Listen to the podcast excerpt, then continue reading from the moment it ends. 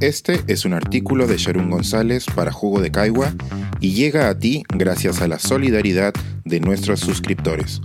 Si aún no estás suscrito, puedes hacerlo en www.jugodecaigua.pe. ¿Cómo salvar al mundo en cuatro pasos? COP26. Mitigación, adaptación, financiación y colaboración. Ningún país podrá hacerle frente solo al calentamiento global. Las consecuencias de este fenómeno no diferencian fronteras y los esfuerzos para mitigarlas tampoco deberían.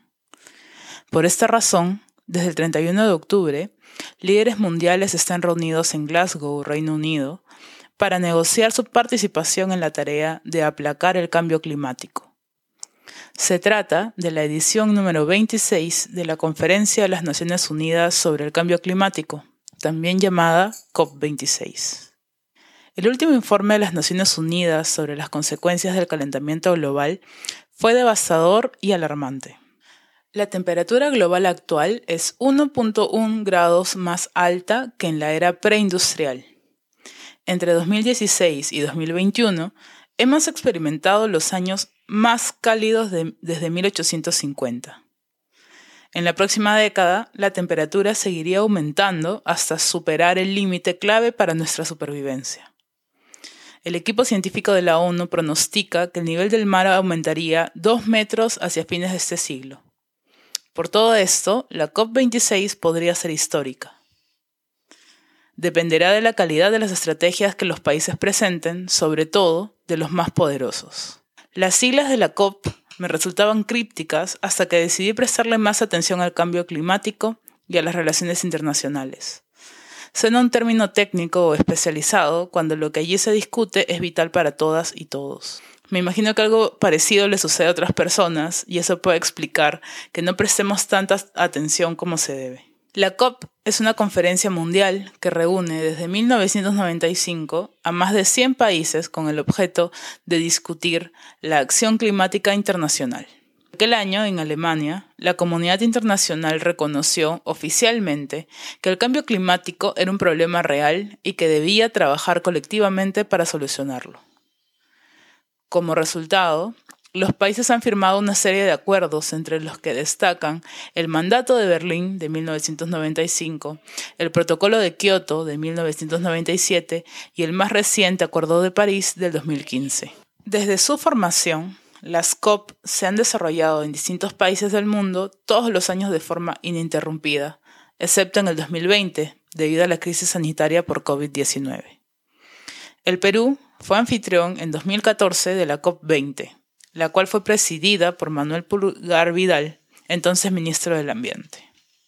El hecho más relevante aquella vez fue el compromiso de China y Estados Unidos, las mayores potencias globales, en reducir emisiones de gas de efecto invernadero. Entonces, la Tierra aún no ardía como lo hace ahora, o no teníamos un informe tan aterrador como el último de la ONU. Durante mucho tiempo, algunos políticos y ciudadanos cuestionaron la existencia del cambio climático basándose en teorías de la conspiración. Un reflejo de esta actitud escéptica fue el retiro simbólico de Estados Unidos del Acuerdo de París en el 2017. Solo el 4% de la población mundial vive en Estados Unidos, pero este país contribuye con alrededor del 15% de las emisiones de carbono mundiales. Su impacto iba a ser notorio. Afortunadamente, la nueva gestión del gobierno estadounidense retomó su compromiso con el acuerdo. La COP26 versará sobre cuatro ejes para evitar una catástrofe ambiental.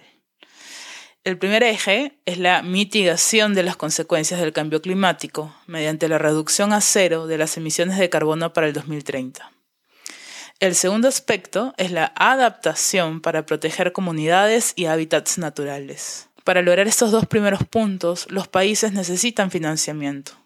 Por esa razón, el tercer eje a discutir es la movilización de finanzas entre los sectores públicos y privados.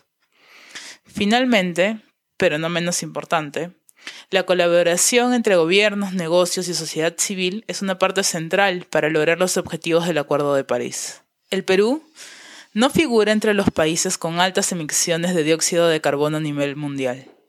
Sin embargo, las consecuencias del calentamiento global no se han hecho esperar. Nuestro país ha presenciado incendios forestales, cambios en las corrientes de agua y derretimiento de glaciares. Esto nos acerca a la idea de justicia climática.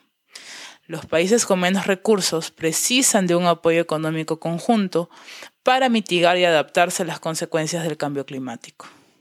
Nuestro desafío climático ya se había propuesto la reducción de gases de efecto invernadero al 40% para el 2030, así como convertirnos en un país carbono neutral al 2050.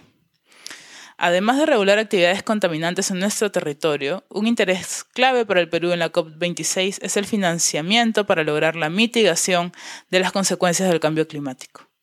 El 12 de noviembre, al final de la conferencia, sabremos qué se logró en dichas negociaciones. Este es un artículo de Sharon González para Jugo de Caigua y llega a ti gracias a la solidaridad de nuestros suscriptores.